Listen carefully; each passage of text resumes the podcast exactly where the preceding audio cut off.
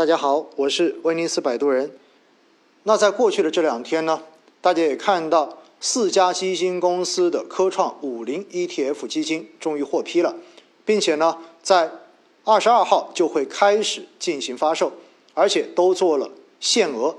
有很多朋友就是说，要不要去抢这个头啖汤？要不要赶紧去进行科创五零指数基金的配置？那我在前面的节目中间呢，也跟大家去强调过。首先，获批的这四只基金全部都属于场内的 ETF 基金，也就意味着，如果要去进行投资，必须像买卖股票一样的在场内进行认购。但是实际上，这对于很多场外投资基金的朋友来说，并不是特别的方便。而且呢，所有的新指数基金在发售之后都有一个建仓期。由于发售完的这些指数基金手中拿的全部都是现金，所以在前期在建仓的过程中间，相应的指数基金跟跟踪的目标指数之间的这种走势的差异可能会比较的大。如果大家是想做指数基金的投资，其实就是希望去投一个跟随着目标指数同涨同跌的这样的一个产品，那么。针对这些新发的指数基金，其实大家根本就不用急着去进行投资，更没有必要去进行所谓的抢购。对于这些基金，我们不妨等到它发售完毕之后，正式成立、完成建仓期、打开之后，再去进行后面的申购或者是买卖，而且。对于想要进行长期定投科创五零指数基金的朋友们来说，我们现在根本就不要去抢科创五零的 ETF 份额，因为如果要设置自动的场外基金定投，我们需要等待的是科创五零指数的连接基金真正的诞生之后，才真正可以去进行场外的定投设置，而现在。科创五零的 ETF 连接基金并没有获批的消息，所以大家不妨等等看，等到未来连接基金发行完毕并且建仓完毕之后，那个时候连接基金已经开始稳定的跟上了科创五零指数的这种涨涨跌跌的趋势之后，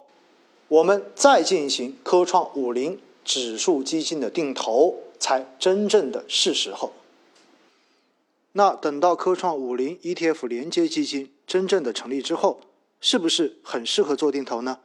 其实相关的内容我在七月二十七号的那期节目中间有给大家详细的做过介绍，可能有些朋友还没有听过，没关系，为了方便大家，我在接下来的后半段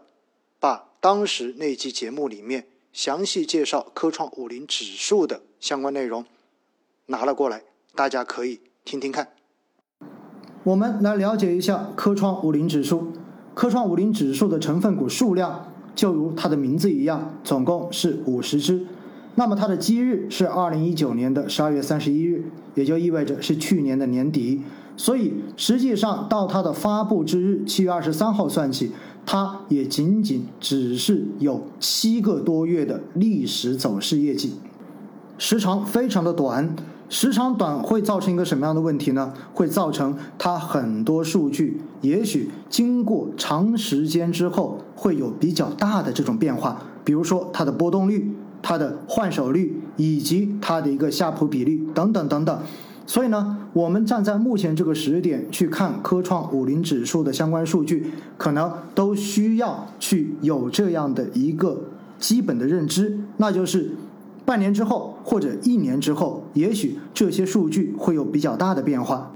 因为任何一个指数的历史数据，只有经历了非常长时间的沉淀之后，才能够比较平稳的来反映它本身内在的各种素质。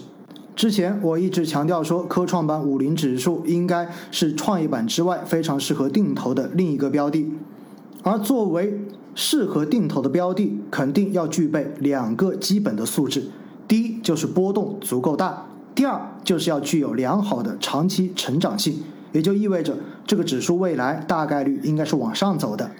如果我们看科创板五零指数过去这七个多月的数据统计，你会发现它的一个年化波动率高达百分之五十二点六五。原因非常的简单，因为它在二零一九年十二月三十一号基点是一千点，而截止到今天收盘，科创五零指数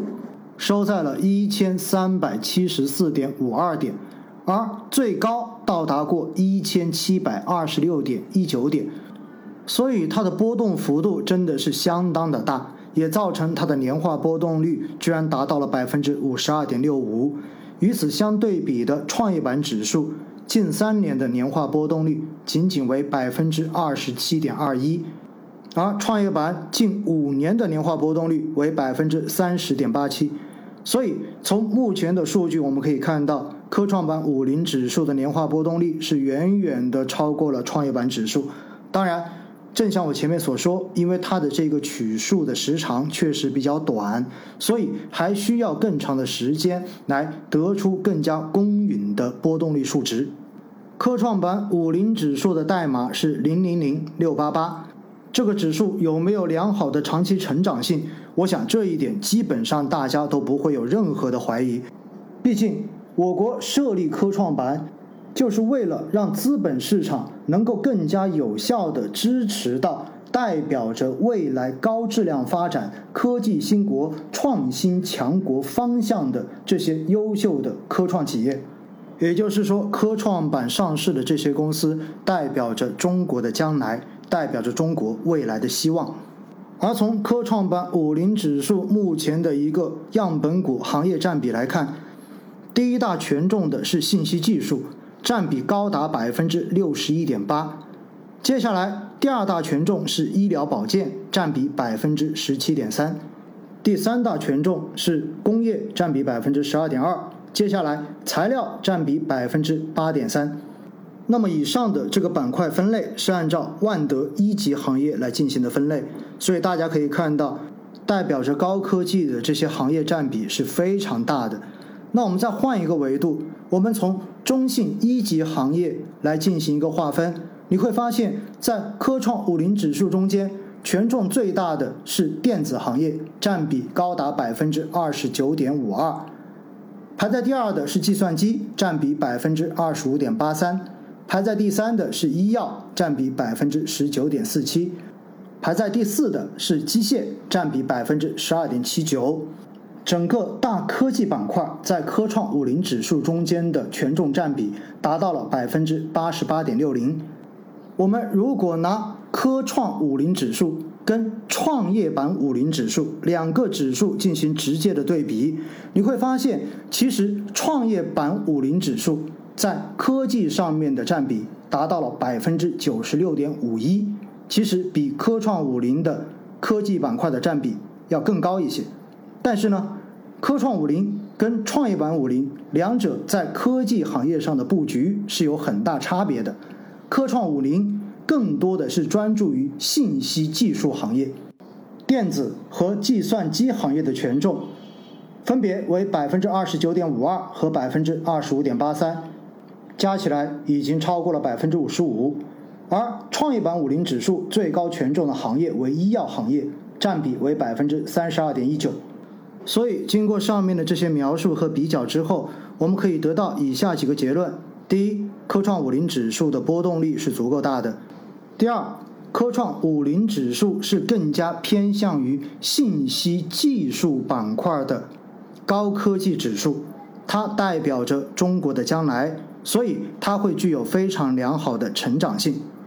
从这两点来说，既具有高波动性，又具有良好的成长性。所以，未来科创五零指数基金面世之后，确实是可以作为我们定投的一个理想标的来进行选择的。